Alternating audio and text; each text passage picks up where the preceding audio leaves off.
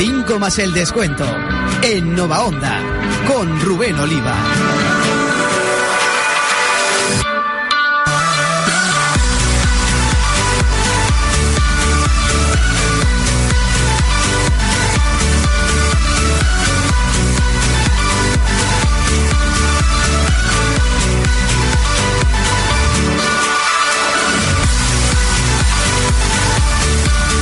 Hola, muy buenas noches, bienvenidos un viernes más a 5 más el descuento, el programa deportivo que abre el fin de semana en la radio de Albacete. En este viernes 3 eh, de febrero de 2017, hasta las 11 en punto estamos en Nova Onda 101.9 de la FM y también en novaonda.net en el programa 232 de 5 más el descuento donde tenemos que analizar toda la actualidad de la semana en el deporte de nuestra tierra con el Albacete Balompié líder y manteniendo los siete puntos de ventaja. Lo logró tras una victoria in extremis eh, contra el Guernica el pasado fin de semana y a, la, a las puertas de lo que será una nueva jornada en este primer fin de semana del mes de marzo.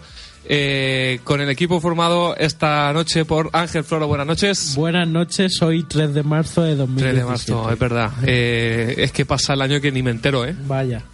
Y lo bueno es que el Albacete no baja el nivel, al menos en resultados se mantiene ahí. Eh, incluso mejor de lo que nos fuimos en Navidad, por ejemplo. ¿eh? Pues sí, una jornada más donde el equipo de Aira supo sacar un partido que se le puso cuesta arriba y la verdad que muchos de los que estaban en el Carlos Belmonte seguro que ya daban por perdido por lo menos la victoria y al final este equipo pues con mucha fe y, y con algo de suerte pues pudo levantar el partido. Hugo Piña, buenas noches. Buenas noches a todos y a todas. Eh, dejó buena imagen el Guernica, estuvo cerquita de llevarse no ya el empate, sino incluso la victoria. En el 89 la tenía. Pues sí, se confirmó que los 14 partidos que llevaban sin perder, no, 15. 15, 15. no eran fruto de la, de la casualidad. Entonces, bueno, pues eh, a, si a eso le añadimos el gol tempranero del Guernica, pues desde luego que el partido se puso, como diría un buen entrenador que tuvo el Albacete Balompié, de nalgas. Sí, es verdad. Eh, José Manuel Torre, buenas noches. Muy buenas noches. Eh, este sábado, que jugamos en, en, unas horas, el Albacete tiene una difícil salida a Guecho. Allí, por ejemplo, perdió el Toledo, empató el Castilla, empató el Bilbao Athletic. Solo dos derrotas de Arenas en su campo. Eh, a priori, partido complicado mañana, ¿eh? Bueno, sí, eh, me parece un partido muy complicado. Lo positivo es que es el último campo vasco que hay que visitar ya es la temporada y mejor visitarlo ahora que, que al final. Es un equipo de la Arenas que aquí nos dio mucho el follón, que costó muchísimo ganar y allí nos va a poner las cosas muy complicadas. Y tercera vez que nos enfrentemos a ellos esta temporada, porque también en Copa eh, rindieron visita al Carlos Belmonte. Bueno, pues eh, vamos a analizar también eh, la previa de esta nueva jornada de liga. Está en la técnica Juan García Soler. Empezamos como siempre con la agenda del fin de semana deportivo.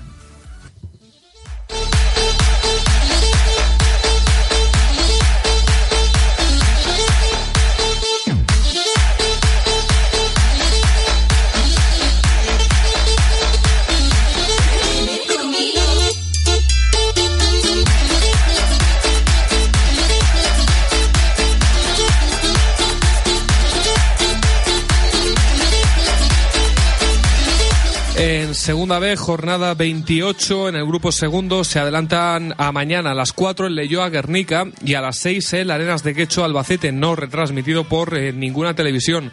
El domingo a las 12 Rayo Majadahonda Real Unión, Fuenlabrada Morevieta y Bilbao Athletic Navalcarnero. A las 4 Socuellamos Castilla, a las 5 Toledo Real Sociedad B, Zamudio Mensajero, Cinco y media Sestao River Logroñés y cierra la jornada a las seis el Baracaldo San Sebastián de los Reyes.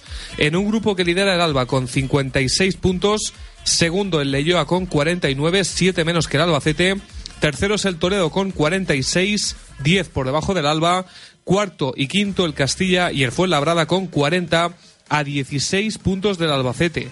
El rival del Albacete es el Arenas de Quecho que va décimo con 36 puntos, justo en mitad de la tabla. Está a 4 del playoff y le saca 5 a la promoción de descenso y 7 al descenso a tercera. Así que zona eh, cómoda para el Arenas, el rival del Alba este sábado.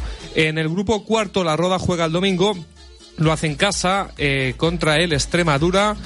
La Roda que viene de sufrir una dolorosa derrota el pasado fin de semana, pero tiene una nueva oportunidad para volver a engancharse a la permanencia si derrotara al Extremadura el domingo, porque el rival tiene tres puntos más, 29 el Extremadura, 26 el cuadro rojillo. En tercera división, jornada 28, el Albacete B que juega en casa el domingo por la mañana a las 12 contra el Guadalajara. El Albacete B que ya está fuera de los puestos de descenso con 29 puntos. Jornada de descanso en primera división femenina para el Funda que lleva 13 puntos. En fútbol sala, jornada 22, jugamos mañana a las 6, al igual que el fútbol. El fútbol sala mañana, pero en Villa de Ocaña. 28 puntos tiene el rival del Alba que suma 33. En baloncesto, Liga Les Plata, jornada 23. Jugamos también mañana. Todo se concentra en la tarde del sábado. A las 7, Alcázar Básquet, Albacete Básquet. El Alcázar, que es eh, noveno, con 11 victorias. El Albacete Básquet cada vez más hundido, con 5. Así que apuran sus opciones de engancharse a la permanencia el equipo de Alfredo Galvez mañana a las 7 en Alcázar. Bueno, pues esta es la agenda del fin de semana. Empezamos ya con el repaso del Albacete Balompié.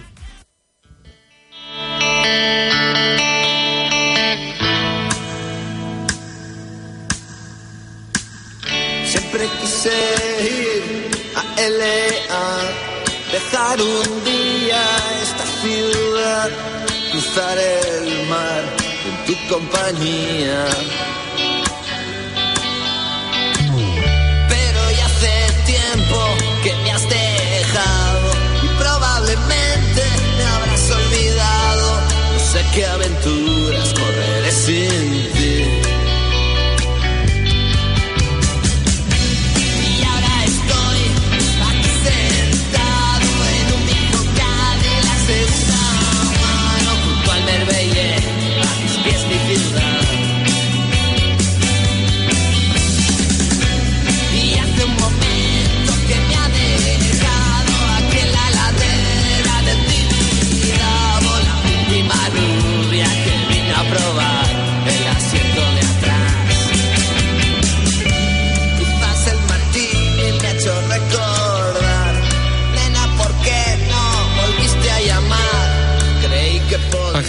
Tienes eh, más eh, memoria, ¿recuerdas el último partido que el Albacete remontó de la manera que lo hizo el pasado domingo contra el Guernica? Porque yo creo que nos tenemos que ir a la etapa de segunda B. ¿eh? Pues me pillarías, pero una remontada así de dos goles en el tiempo de descuento tiene que hacer muchos años. Y en plan así, en los últimos minutos, eh, recordamos por ejemplo la victoria contra el Cádiz aquí, ¿no? Eh, con el gol del Vengador Indiano. Eh, Y poquito más, así de los últimos años. No recuerdo. Yo, como la del pasado domingo, no recuerdo ninguna y os decía a vosotros que es lo que le ve a este equipo, ¿no? Que incluso partidos que se ponen cuesta arriba eh, en una categoría como esta, donde te encuentras equipos echados atrás, que acumulan muchos hombres y, y que no dejan eh, a los a los bandas eh, crear huecos ni, ni prácticamente acceder al área para crear ocasiones claras es un síntoma de, de que este equipo tiene cosas que me dicen que, que es un candidato muy firme a ascender a segunda división. Eh, bueno, enseguida comentamos un poquito más de la remontada del estilo Madrid, pero lo cierto es que el Guernica se llegó a adelantar en dos ocasiones en el marcador. Además, nada más empezar el partido, ese 0-1 en un fallo claro en la marca. Incluso Tomeu, yo creo que falla también porque entra por su palo. Eh, se puso muy cuesta arriba el partido ante un equipo que la verdad es que en ataque demostró tener mucha dinamita y eso que venía sin su máximo goleador. ¿eh? Bueno, más que dinamita diría eh, eficacia, como ha tenido el Albacete otro, otros partidos, porque eh, yo sinceramente eh, las dos jugadas del gol y la jugada que se va en solitario Íñigo, creo que era jugador de- del Guernica, no le recuerdo mucho más, no le recuerdo mucho más, pero porque tampoco tenía mucho más el balón, no había mucha más elaboración en, el rival. El, el Albacete tenía la pelota, tenía la posesión, tenía el, el mando, por así decirlo, pero es lo que yo, yo creía que, que adolecía el Albacete exceptuando los últimos 10 los últimos 10 minutos de la primera parte y los últimos 15 20 de la, de la segunda tenía el balón pero faltaba velocidad. Faltaba dar- darle velocidad dinamismo faltaba el, el desborde que se dio luego en los últimos 10 minutos que consecuencia de ello llegó el gol y en los últimos 15-20 minutos de, de la segunda parte. Pero es cierto que el Albacete eh, tuvo el control. Lo que pasa es que se encontró primeramente con un gol en el fallo de, de la marca de, de Manzano y Adri eh, y luego pues eh, yo el creo golazo, que el segundo. ¿eh? Sí, bueno, el golazo es, eh, yo creo que ese chaval pues no va a marcar otro gol así, por lo menos en muchos años y en partido oficial. Y ya digo que al final, bueno, pues lo- la lectura que yo saco es positiva, de, de la primera lectura que yo saco es positiva de- del, partido, pero creo que debemos de, reflexionar y de, hacer unas lecturas más, más profundas y de decir que, que por qué el Albacete Balompié da lugar a que el Guernica se te suba a las barbas. Porque creo que sinceramente eh, contra el Guernica te puede servir, pero eso lo haces en un playoff y sinceramente mm, tiene muchísimas posibilidades de quedarte a un lado porque un rival, un Racing de Santander, un Cartagena, un Barcelona B o una Cultural Leonesa, si se adelanta creo que eh, mucho tienes que remar y mucho tienes que, que mejorar para, para, bueno, pues para conseguir lo que hizo el Albacete Balompié. Eh, yo quiero decir, eh, estoy un poco en desacuerdo con lo que habéis dicho. A mí el, el gol de el 0-1 del Guernica no me, no me parece que sea fallo del, del Albacete porque es cierto que para que haya un gol tiene que ser un fallo seguro. Entonces yo ese gol eh, quiero darle mérito a la estrategia del Guernica de cómo de cómo preparaban los No, bloqueos es- para es- que se quedara solo. El, Pero es, el un, fa- es un fallo defensivo porque la defensa no bascula bien. Es decir, y, y, Pero y- no- y tu lateral y tu lateral izquierdo no no no puede estar perdido en, en la melee de, de- del núcleo de jugadores Pero- de- defensivos. pero Entonces la basculación es un error clamoroso del central izquierdo y del lateral izquierdo. Yo, no- yo voy a discrepar contigo. ¿Por qué? No, no, Porque hay muchos. Eh, mm, no está Rafa y no está Fito, pues te No, toca a ti hoy. no, pero a ver, en, en baloncesto pasa muchas veces, por ejemplo, de que prepara bloqueos y al final se queda los jugadores solos. Entonces, eh, el, el Guernica preparó esa estrategia para que se quedase su jugador solo y para mí es mérito de ellos. Y, y cinco o diez minutos después es que tuvieron otro igual que sacó Tomeu. Es que fueron dos ac- acciones de estrategia que para mí las prepararon muy bien. Porque si te pones en esa tesitura, todos los goles de fútbol son fallo de alguien. Hombre, claro, si no, no habría goles. Por eso mismo, por eso mismo yo le quiero dar mérito a, a la estrategia del, del Guernica y creo que se, creo que se la merece. Hombre, independientemente de cómo fueran los goles, lo que sí es verdad y lo que a mí me preocupa un poquito es cómo en los últimos partidos se ha perdido esa solidez defensiva, ¿no? Eh, eh, venimos el otro día de encajar dos goles, en Sestao también encajamos un gol que ahí sí la defensa pudo hacer más. Se le revolvió el delantero ante la pasividad de, de- los centrales del Albacete. Y, y no sé, en los últimos partidos la verdad es que ha costado dejar la puerta a cero. El Guernica quizás también haya sido el equipo que mejor imagen ha dejado o uno de los que mejor ha dejado. Hombre, Para- la, la Real Sociedad creo que fue inmejorable. Es verdad que la Real Sociedad, pues lo hemos visto todos, que luego ha hecho partidos horribles y creo que está incluso peleando por, por no descender. Aquel día se coronó, pero aquello fue puntual. Pero desde luego, para mí, creo que la Real Sociedad B hizo un partidazo mm, magnífico. Eh, la gente salió loca de, de alegría, evidentemente. Llevarte la victoria de esta manera es algo que no se ve todos los días, pero además ha servido para eh, confirmar que este equipo, creo que lo decías al principio, Ángel, tiene carácter, no solo tiene eh, dinamita en ataque, sabe jugar por momentos incluso bien, tiene una buena defensa. Además, este partido nos ha servido para confirmar que tiene ese orgullo que puede tener, pues por ejemplo, el Madrid, que sin embargo el Madrid parece que solo tiene orgullo, no tiene fútbol. El Alba parece que ahora tiene las dos cosas. Sí, desde luego es indudable la fe. También desde el banquillo de destacar cómo una vez que se pone el partido cuesta arriba, los cambios de aire son ofensivos, cómo sacrifica defensas y cómo puso sobre el césped todo lo que tenía para, para ir a por el Y partido. por fin igual en la izquierda.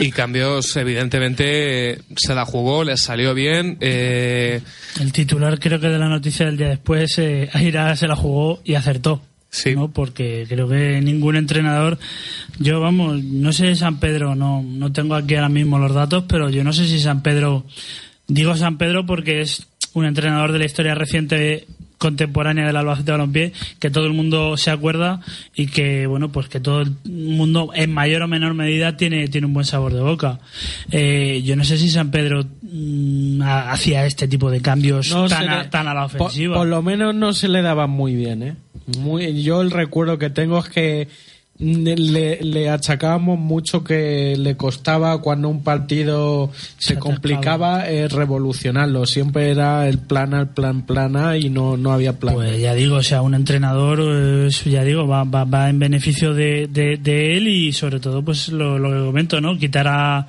No, primeramente, eh, modificar el sistema, porque tras el cambio de, de Gafur por, por Iván, modifica totalmente el sistema, cambia, eh, quita el pivote, eh, juega sin, eh, sin medio centro defensivo, juega con otro jugador más ofensivo aparte de lo que ya tiene, cambia también a Héctor a la media punta, que creo que eso también eh, es una- Protagonista de la tarde es- total, es- ¿eh? eso Héctor creo- Hernández. Creo que me, Héctor Hernández en la media Funciona punta. mejor, ¿eh?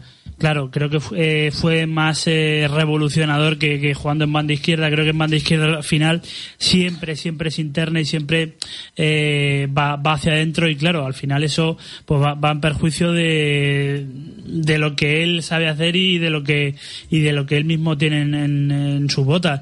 Entonces, y luego el, el segundo cambio que el primero es el del cambio de sistema integral y luego el segundo cambio pues el que el que estaba comentando Ángel quitar un lateral para meter un jugador eh, un delantero, es decir, ya no se puede hacer más. Que ahí prácticamente es otro cambio de sistema, porque eh, quitó a Arroyo, se quedó con defensa de tres y dos sí, carrileros, porque así. I- Iván Sánchez actuó de lateral y de Lateral to- y- todo el carril fue para Iván Sánchez. Lo que sí. pasa es que, claro, obviamente el Guernica no, no, no penetró por la banda de Iván Sánchez porque yo creo que no tuvo ni, ni oportunidad. Pero bueno, que también hay que reconocérselo al, al entrenador. Las Eh, variantes también que hizo cuando se lesionó Manzano y, y puso a Mode por la izquierda y eh, se dio, Sí, luego- luego- luego se lo dio cambió. cuenta y lo terminó cambiando. Y, y para destacar sobre todo me gustaría la, la, la- bueno pues el, el gran partido de Mode lo digo porque es un no sé tiene detalles es verdad que a lo mejor eh, no está al 100% físicamente pero creo que tiene detalles de, de jugador Que es superior Muy- categoría. Desde luego que ha empezado bien. Lo que lleva, lo poco que lleva jugando, el- por- el- el porque ha tenido la lesión ya de por medio incluso, pero, Pero- pero ¿Recuerda al mejor Paco Peña? No sé quién lo decía por ahí no es un lateral alegre no es un lateral que Y contagia la grada, ¿eh? Sí, y lo, lo único malo que le veo y un defecto ahora mismo es el tono físico. Creo que el tono físico le falta recuperarlo, lo digo, no lo digo por nada, sino porque al final te vas a jugar en un playoff todo y, y ahí o estás a tope o el jugador que te va a venir no va a ser un jugador ni con todos los respetos ni del Garnica ni de la Morevieta. Te va a venir un jugador que va a ser de segunda división como poco. El Racing de Santander eh, todos los equipos estos campeones tienen jugadores muy rápidos muy eficaces y muy desbordantes. Entonces claro eh, ahí tienes que estar eh, a tope al 101% porque si no a la mínima te Sí, sí. vas a la lona Bueno, le- lo comentabais antes un poco de pasada. eh, hemos visto cómo el mundo del fútbol se ha conmocionado por la nueva lesión de Sergio Asenjo. Pero en el Albacete Balompié la noticia triste de la tarde fue la lesión de larga duración de Diego Manzano. Eh, se pierde prácticamente lo que queda de temporada. Eh, él confía y sueña con llegar al playoff, pero tres meses no se los quita nadie. Evidentemente, la peor noticia del fin de semana y muy mala suerte la de este chico porque parece que cuando tiene la opción de inicio siempre pasa algo. Me acuerdo que también contra la Arenas en la primera vuelta resultó expulsado, expulsado en, en ese partido que por fin era titular. No está teniendo suerte Manzano, ¿eh? Pues sí, además es un jugador que creo que a los que estamos aquí en la mesa nos gusta mucho porque al contrario que Galas le da mucho... Galas, por cierto, mandó un recadito al entrenador el martes y fue curioso. No- nadie se ha hecho nadie se ha hecho eco y me parece positivo que nadie. ¿Qué dijo? ¿Qué dijo? Bueno, pues que vino a decir que se quedó de piedra cuando vio que no estaba en la convocatoria, que fue una decisión del entrenador y que él, bueno, pues que no terminaba de, de entenderlo, pero que aún así había sido la decisión del entrenador y que no le quedaba más remedio que, que aceptarla. Y bueno, y luego venía a decir que el, el sábado tendría que jugar sí o sí, Claro. como dando a entender que pues no hay otro, pues Ahora entonces hoy sí que me toca recurrís a mí. pero ya digo que fue desde luego un palito curioso de palito lo digo porque yo creo que nadie o muy pocos han osado a levantar el, la voz quedándose fuera. ¿Tiene que fichar ahora el Albacete lateral izquierdo o nos quedamos como estamos? Me gustaría decir simplemente que el problema de, de- de Diego Manzano eh, tiene una rotura eh, parcial en el Ligamento cruzado. en el ligamento cruzado posterior. Creo que es el posterior. No sé, no tengo bien. de la rodilla izquierda. Sí, y el y para los que no lo entiendan, el problema eh, gordo vendría si fuese en el anterior. El cruzado anterior sí que es el que tiene que operarse y es el que requiere, pues bueno, lo que no sé si es lo que Este le ha pasado. Claro, no sé si lo que le ha pasado a Senjo también, a todos los jugadores, que es por un giro normalmente de, de, rodilla, cuando se rompe ese, ese tipo de, músculo y de, hueso. Y en el caso de, de Diego Manzano, lo peor no es el, eh, la rotura parcial, sino que el problema real eh, de su lesión viene en el edema óseo que él tiene porque él, eh, como él comentaba él mismo, eh, esta- este tipo de roturas suelen venir siempre a través de un mal gesto, es decir, con la rodilla se te va, la rodilla se gira, eh, tienes y además siempre suele ser tú solo. Pero en este caso el problema es que le dan un golpe. Entonces el problema es que tiene un edema óseo en la tibia, el peroné y en eh, no sé en qué zona también lo tenía afectado. Entonces claro, ese tipo de, de cuestión es, es incluso más grave que la propia rotura parcial del ligamento. Entonces, claro, eh, no estamos hablando de, dos meses, tres meses, dependiendo de la evolución, si fuese solamente rotura, sino que el problema real, el problema que hay real es el edema óseo. Porque el edema óseo, eh, José Fran tenía un edema óseo que se produjo ante la Morevieta hace 15 días y lo tenía detrás de la rodilla. Y por ese problema ha estado dos semanas eh, alejado de los terrenos de juego. Entonces, es una cuestión que quizás na- un poco lo, lo Sí. pueden llegar a...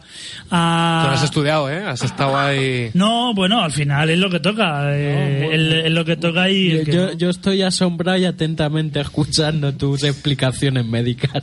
Y en lo referente al plano eh, del equipo, ¿hay que fichar a algún lateral izquierdo o así estamos bien? Pues yo es que nunca he sido partidario de fichar. Creo que tenemos otro lateral.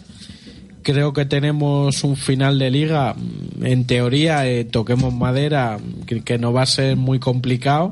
Y luego sí es verdad que de cara al playoff, pero mm, mientras aguante Gala yo no fichaba, ¿no? Bueno, y un poco también has visto que, que los dos laterales derechos, Sí, tanto a- Arroyo como Arroyo, Arroyo cumplió, sobre todo Arroyo.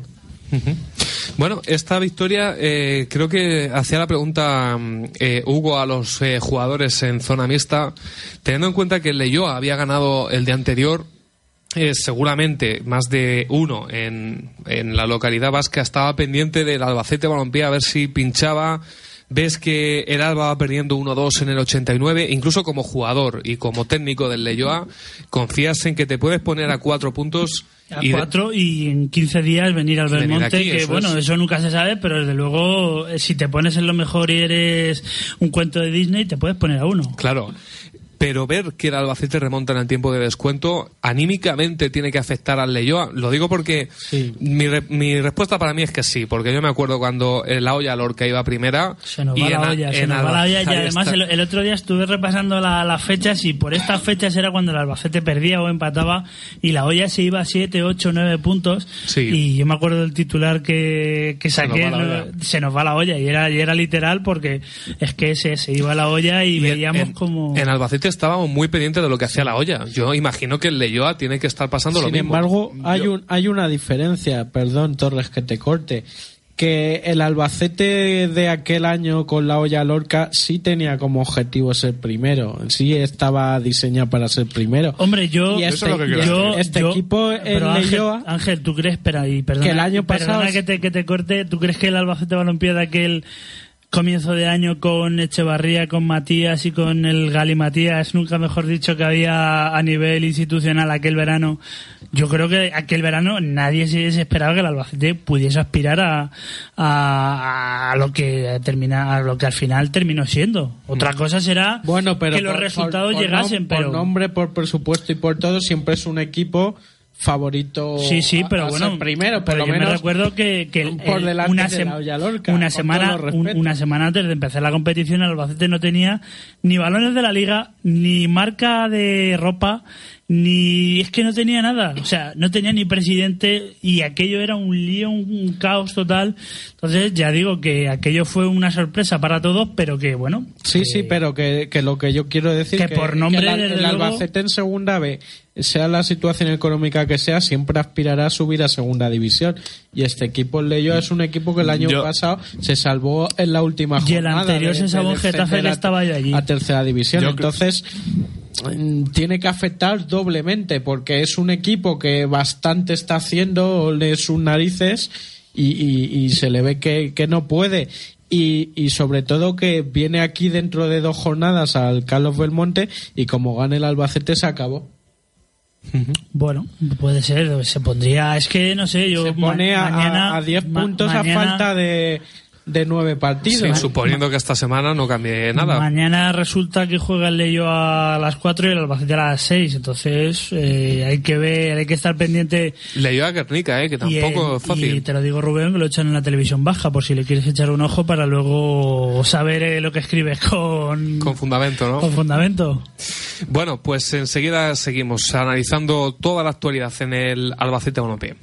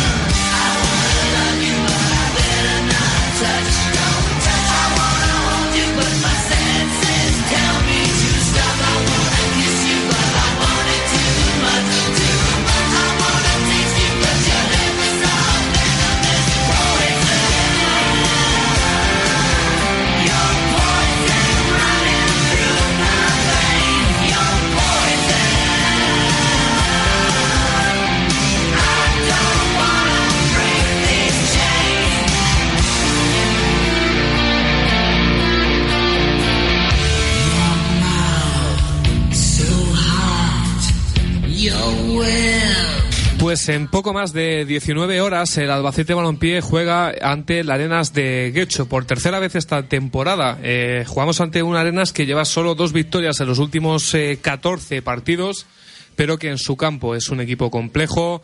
El escenario eh, tampoco ayuda para el Albacete Balompié.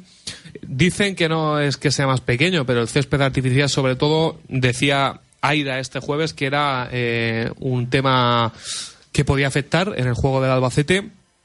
Ha entrenado allí el, el Albacete y de hecho eh, este viernes ha vuelto a ejercitarse después del largo viaje. Eh, ¿Qué esperamos de este partido? Escenario complejo, por fin nos quitamos los campos vascos.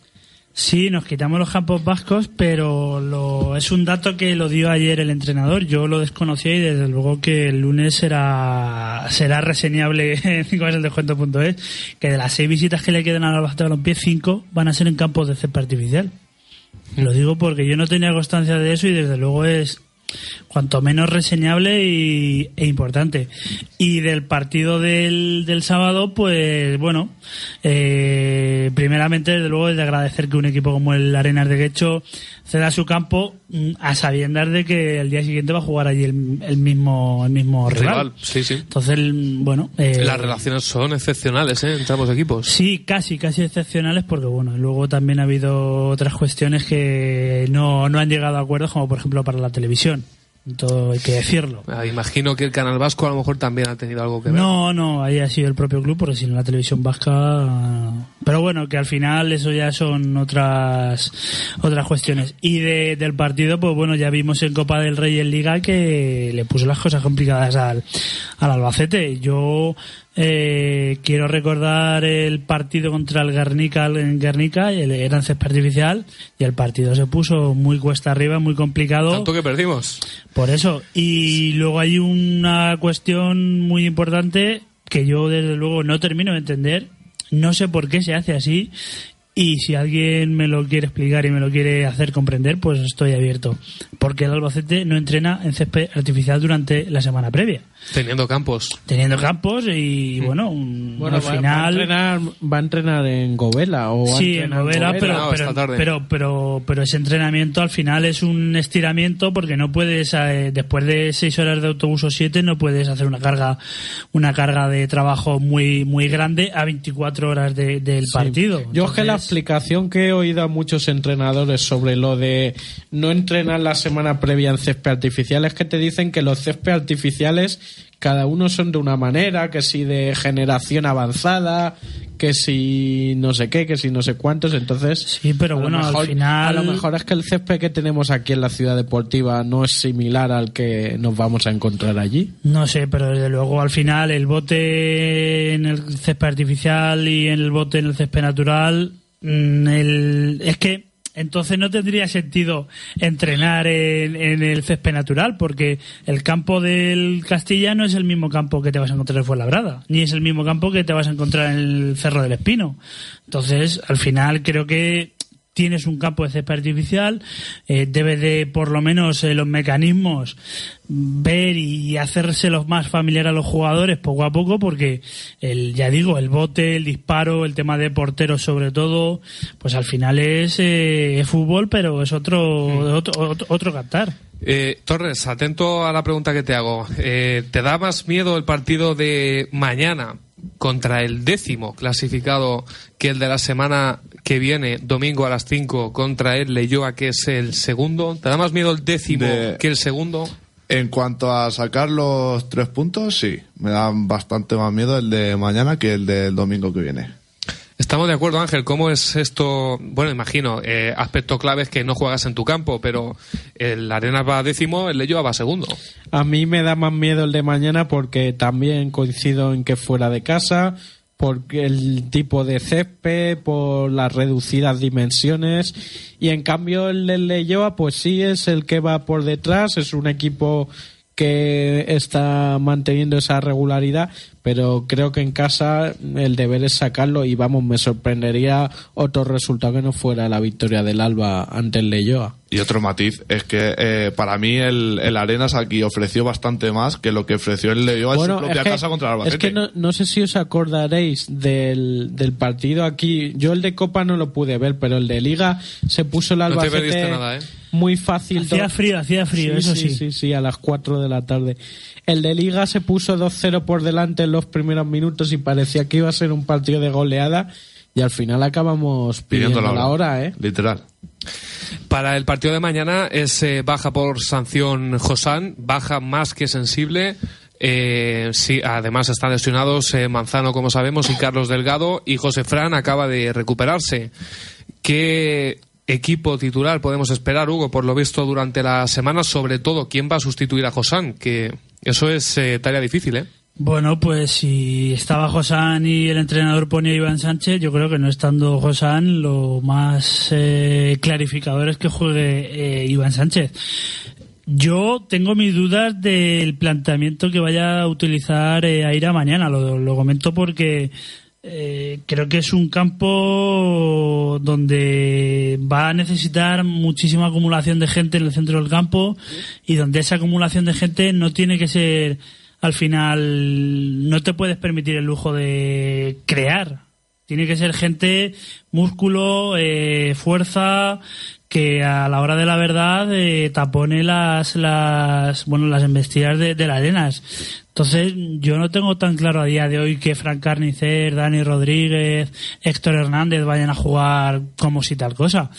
Lo digo porque, bueno, mm, viendo que el entrenador eh, alinea muchísimo según el rival, me da a mí que puede haber alguna que otra sorpresa a la hora, a la hora de la verdad. Incluso a lo mejor Akeche también tiene, tiene minutos, lo digo porque, bueno, pues a lo mejor a Aridane también es momento de darle descanso y de y que Akeche pues juegue en una superficie que, Que conoce más, que seguramente. conoce más. Entonces, ya digo, el 11 yo personalmente no sé otros, yo no lo tengo tan claro de, de que sea el típico y que todo el mundo, casi todo el mundo, se puede llegar a, a saber de carrerilla. Yo creo que en defensa sí está claro, la portería obviamente que también, pero a partir de ahí, bueno, pues habrá que ver qué es lo que, qué es lo que propone Aira, porque ya digo, luego también hablaba con un entrenador eh, esta semana y decía que si había un partido que para que José se pudiera perder era este, porque jugar con los extremos en, en Govela es, es complicado. Bueno, eh, analizando la actualidad de la semana en el Albacete Balompié, ha sido uno de los temas más eh, comentados en los últimos días y lo hemos leído en 5 más el descuento.es. La Federación de Peñas del Albacete Balompié eh, está trabajando ya y se lo ha comunicado al club en la recuperación de una grada de animación, que era algo que muchos aficionados a título individual venían reclamando en foros, redes sociales y demás. La Federación de Peñas ha cogido el testigo y según eh, nos eh, comentaban y hemos eh, publicado en nuestra web, se está trabajando en ello y en las próximas semanas se espera que se den noticias al respecto, sobre todo pensando en el tramo final de la temporada y en los playoffs. Los jugadores están pero deseando. Y además es que se nota en sobre todo en las declaraciones que hacen eh, cómo agradecen enseguida las primeras de cambio el apoyo de la afición que pues por ejemplo en la remontada del otro día también eh, jugó un papel importante. Yo creo que el Carlos Belmonte necesita animación pero ya no se puede esperar más Ángel Ojalá, porque coincido contigo en que la necesita, que un equipo que va primero es una lástima y que por parte del club y de determinadas personas se lleva tiempo intentando impulsar. Lo que pasa es que no ha habido suerte. Yo en este tema voy a ser escéptico, si me lo permitís, y un poco políticamente incorrecto, porque así llevamos unos cuantos años y llevamos mucha grada de animación y al final Pero que se haya puesto la Federación de Peñas eh, como ente a tratar de organizarlo, eh, yo creo que nunca, ¿eh? porque es verdad que aficionados eh, particulares o grupos de aficionados sí, pero la Federación se supone que es eh, la que más Sí, puede lo moverlo. que pasa es que la federación, yo no sé cuántos peñas y peñistas activos hay, porque al, al fin y a la postre luego tenemos siempre a Parrita por un lado y a, y a la federación de peñas con antes Joaquín Garrido y ahora no sé quién está Rafa, sacando, ¿no? Rafa López. sacando autobuses, pero es que tampoco hay mucho más. Entonces, ojalá lo consigan, pero yo, mientras no lo vean, A mí, Lo más difícil es que es que persista una vez que hemos visto mucho, Sí. muchas creaciones, pero pero eh, pocas se han mantenido un tiempo consistente. A mí, sinceramente, me parece uno de los temas eh, a cambiar cuanto antes por parte de la ciudad de Albacete. Incluso mm, me parece que a las alturas de la competición en la que estamos, jornada 28 ya, eh, que en casa quedarán cuatro o cinco partidos.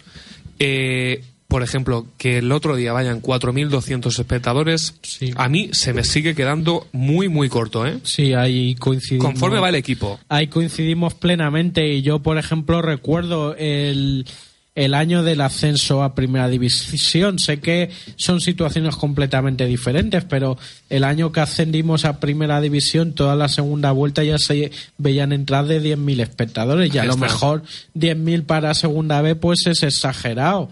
Pero por lo menos que se vieran 6, 7, 8, 9 mil personas Sí. y que A- se viera ver más si- colorido. A, a ver si no voy a ser el único que le aburre el juego del Albacete. No, ¿sabes lo que pasa? Que creo que también. No, digo, eh, digo yo. Creo que también pesa que, como parece que está parte, el, eh, que- que está hecho, que está Sí. el pescado vendido, pues la gente no, no se termina de enganchar. Ah, Yo sí que recuerdo el año del ascenso con San Pedro que por estas fechas eh, fue cuando vino la olla, más o menos en marzo, eh, creo recordar, y ese partido hubo más de 10.000 espectadores y a día de hoy, el otro día 4.200. Es que estamos, pero menos de la mitad de lo que se podría llevar teniendo en cuenta que el equipo está arrasando, siete puntos de ventaja sobre el segundo, que es una barbaridad que en ningún grupo se está viendo. Eh, cuesta, mm, Dios y ayuda, llegar a los 5.000. No me lo explico, no me lo explico porque es que ir al Carlos Belmonte es prácticamente sinónimo de que vas a ver una victoria. 1-0, 2-0, 2-1 o 3-2 remontando, pero vas a ver a tu equipo ganar. Decimos que en segunda la gente no va porque cuando estamos en segunda siempre nos dan pal pelo y acabamos abajo y acabamos eh, con derrotas y demás. Bueno, ahora somos cabeza de león y tampoco vamos. ¿Qué queremos? ¿Qué queremos? Bueno, pues eso habrá que preguntárselo a, a la gente. También te digo, si la gente va a criticar y a realizar observaciones, desde luego que, que que se- no vayas. que se quede en su casa, ¿no? Lo digo porque también ha habido eh, muchas de estas. Yo mm, personalmente respecto a la Federación de Peñas, pues bueno, una parte sí que muy muy contento porque creo que el Albacete Balompié mm, necesita el- del apoyo de, su afición, pero creo que también eh, el club debería de implicarse un poquito más con la federación y con los aficionados. No sé hasta qué punto, eh, no sé por qué en otras eh, anteriores, eh, en otros anteriores momentos falló, pero mucha gente le echa la culpa al club. Entonces, a lo mejor el club también tiene que ceder un poquito en ese sentido y llegar todos. Yo no digo que ceda solamente el club, ni que, ni que ceda solamente la federación, ni que ceda solamente la afición, ni nada. Creo que todos deberían de, de conjuntar y de, bueno, pues de unirse a la hora de crear un foco de, bueno, de que los domingos en el campo de fútbol no sea simplemente una victoria del Albacete, sino que sea una fiesta con victoria. Bueno, pues enseguida eh, entramos en la recta final de 5 más el descuento y eh, la pregunta con la que eh, terminamos hoy y la del debate que enseguida os plantearé es ¿Es positivo que el Albacete Balompié consiga certificar el primer puesto varias jornadas antes del playoff? ¿Es bueno o es malo que el Albacete llegue eh, sobrado, digamos, a ese final de la liga regular? En un momento os escucho las opiniones.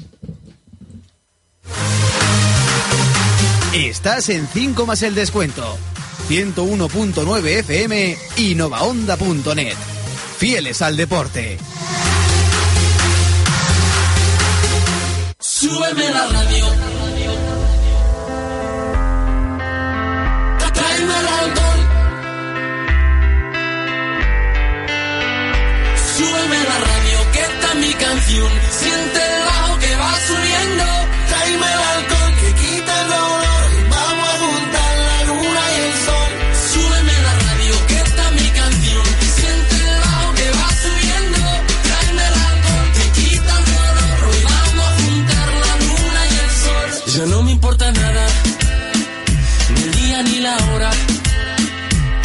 perdido todo, me has dejado en las sombras.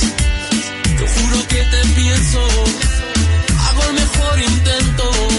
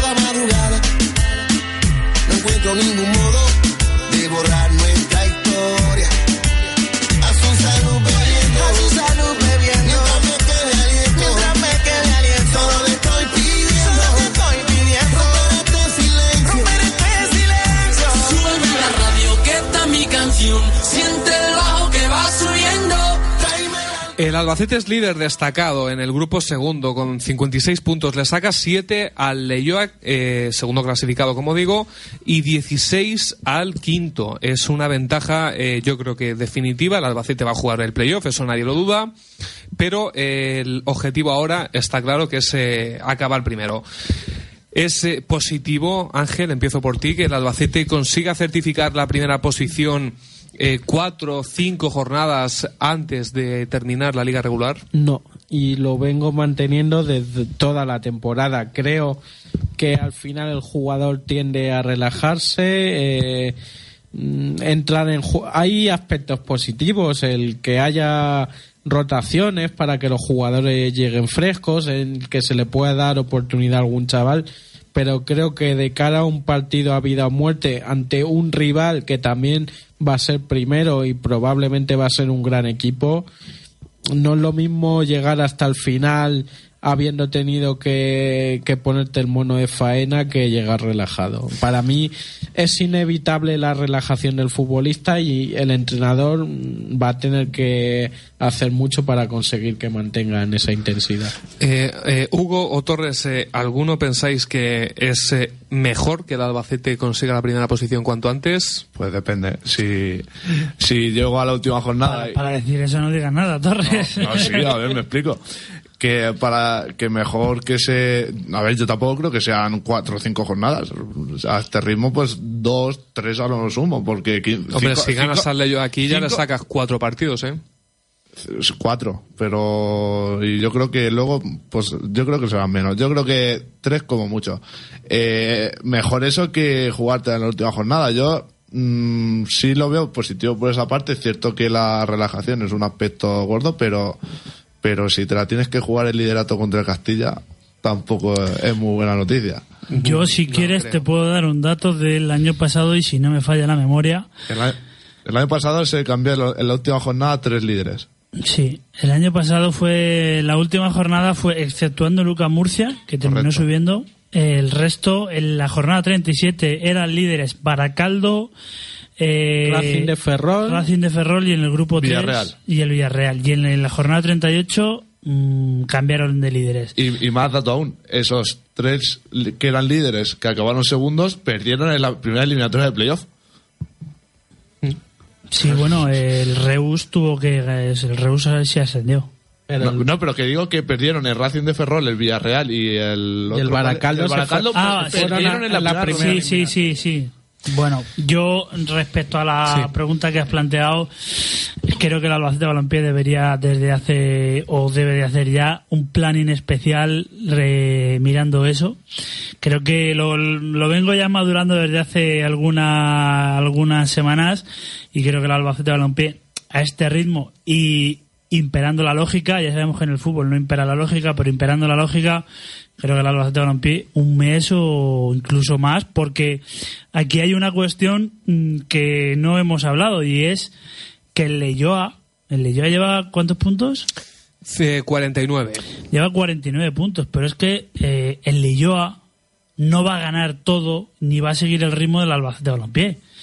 Eh, lo digo porque el día que creo, ¿eh? esto es una opinión y una interpretación y luego puede salir o no, pero creo que el día que el Leyoa pinche, a partir de ahí le va a pasar como a la Olla Lorca en su momento y como a muchísimos equipos que no están preparados específicamente para lo que está el Albacete de Balompié, que están preparados para no descender, para no sufrir, equipos que, bueno, pues que al final tienen, como decía el otro día el entrenador de Guernica, es que nos vamos a pegar toda la noche en el autobús, va a ser llegar a Guernica y cada uno, uno trabajará de pintor, otro será profesor y otro será eh, médico. con plantillas muy limitadas. Entonces, eh, quiero decir que el día que él leyó a Pinche, psicológicamente eso, creo, les va a les va a afectar. afectar, y entonces, creo, otra vez lo vuelvo a repetir, que es una creencia, es una opinión. Eh, creo que al final la distancia, si todo sigue y todo impera lo lógico y normal, que la distancia, o el Toledo o el Castilla, o el Toledo creo, porque el Castilla ya está a cuántos puntos, ¿ah?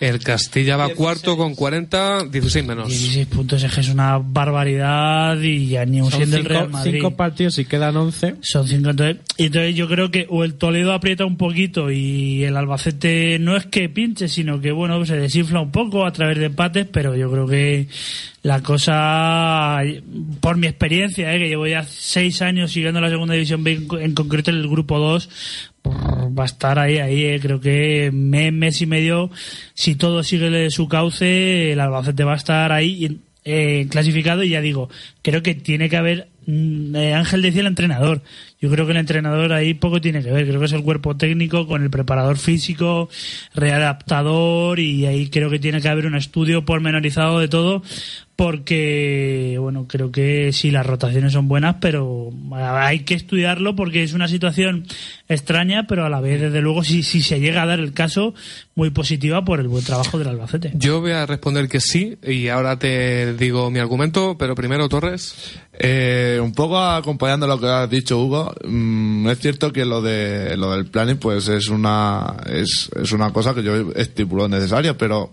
Es una, una, mini, una mini pretemporada dentro del final de temporada porque eh, con jugadores que tienen mucha carga de, de partidos, es decir, Tomeu, todos los centrales, eh, lo- los jugadores eh, de perfil que tiene el Albacete Balompié, un jugador como Aridane, que recordemos Aridane, me sigue sorprendiendo todavía que juegue los 90 minutos o casi todos los partidos los 90 minutos, porque es un jugador que no vino para ser titular y es un jugador que físicamente pues eh, se le ve, se aguanta, pero porque el desgaste que tiene no es como por ejemplo el de un jugador en el centro del campo o en el perfil.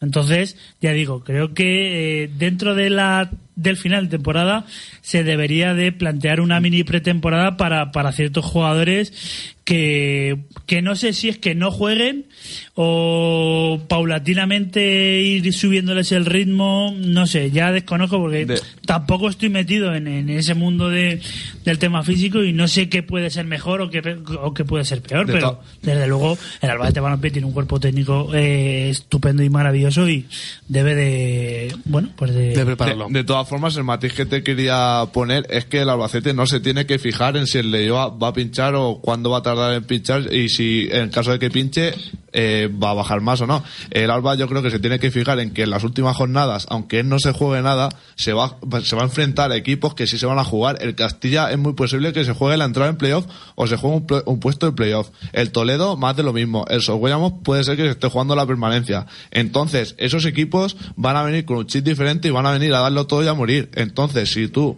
en ese momento si, si te relajas mucho, pues te van a ganar. Y a lo mejor no es lo peor que te ganen, pero si dejas malas sensaciones de juego ante un rival que peor, pero que te ha venido muy fuerte, pues luego el playoff sí que te la puedes pegar. Pero bueno, hablando de, por ejemplo, hacia referencia a Socuellamos y al Castilla, son las dos últimas semanas.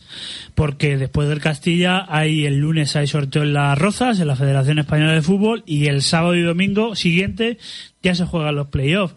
Entonces, lo que digo, si tú a falta de cuatro, seis, ocho semanas, ocho ya a lo mejor es una, una burrada, pero cuatro o seis semanas ya estás clasificado, quizá eh, lo positivo sea darle descanso, pero descanso total a esos jugadores y progresivamente ir preparándolos. Creo que el Albacete tiene la suerte de enfrentarse al Real Madrid Castilla y eso puede ser una una prueba final antes de la de, la, de las finales de, de, de playoff de No, ascenso. no, sí, sí, desde luego que en ese aspecto estoy de acuerdo contigo. Lo único era el matiz ese de que, de que no se tiene que fijar en cuándo va, cuándo si pincha el Leoa, cuánto Yo, en pinchar, sino pero Rubén, Rubén y yo sabemos cuando el Albacete ha jugado que después, después que el Leyoa y el Leyoa ha pinchado, casualmente el Albacete o ha pinchado o ha hecho partidos muy Muy flojos. muy flojos. Eh, yo no sé si eso asocia, si una cosa se asocia a la otra, pero desde luego me resulta llamativo que una cosa pase cuando ocurre la, la primera. Entonces, ya digo, por eso yo insisto mucho con los jugadores y les digo, siempre que voy a la rueda de prensa les pregunto lo mismo, a casi todos. Os, eh, vosotros veis eh, lo que hace el Leyoa, lo que no hace, vosotros pensáis, saltáis condicionados a lo que, a lo que hace en este caso el segundo y, y todos siguen la línea oficialista, por así decirlo. Pero yo creo que si tú ves que con siete puntos, por ejemplo, el el sábado sales a Gobela. a, eh, a Gobela y ves que el Leyoa ha perdido, pues hombre, eh, siete puntos y diciendo, a ver, eh, tampoco me voy yo aquí a, en, una, en una acción a reventar o, o- a, o a ir al máximo de mis posibilidades, porque voy a seguir a siete y calma y tranquilidad y eso, vamos, yo creo que los jugadores al final son conscientes de todo. Bueno, eh, pues vamos a ver cómo evoluciona todo. Este sábado, en apenas eh, 19 horas, el Albacete juega ante el Arenas de Guecho. Lo vamos a contar la próxima semana en 5 más en descuento y las 24 horas eh, comentaremos toda la actualidad del deporte de nuestra tierra en 5 más en descuento.es. Nos vamos, gracias Ángel, Gracias. gracias Hugo. Y gracias José Manuel Torres. Estuvo en la técnica Juan García Soler, escasos minutos para las 11 de la noche. Gracias a todos por su atención y feliz semana.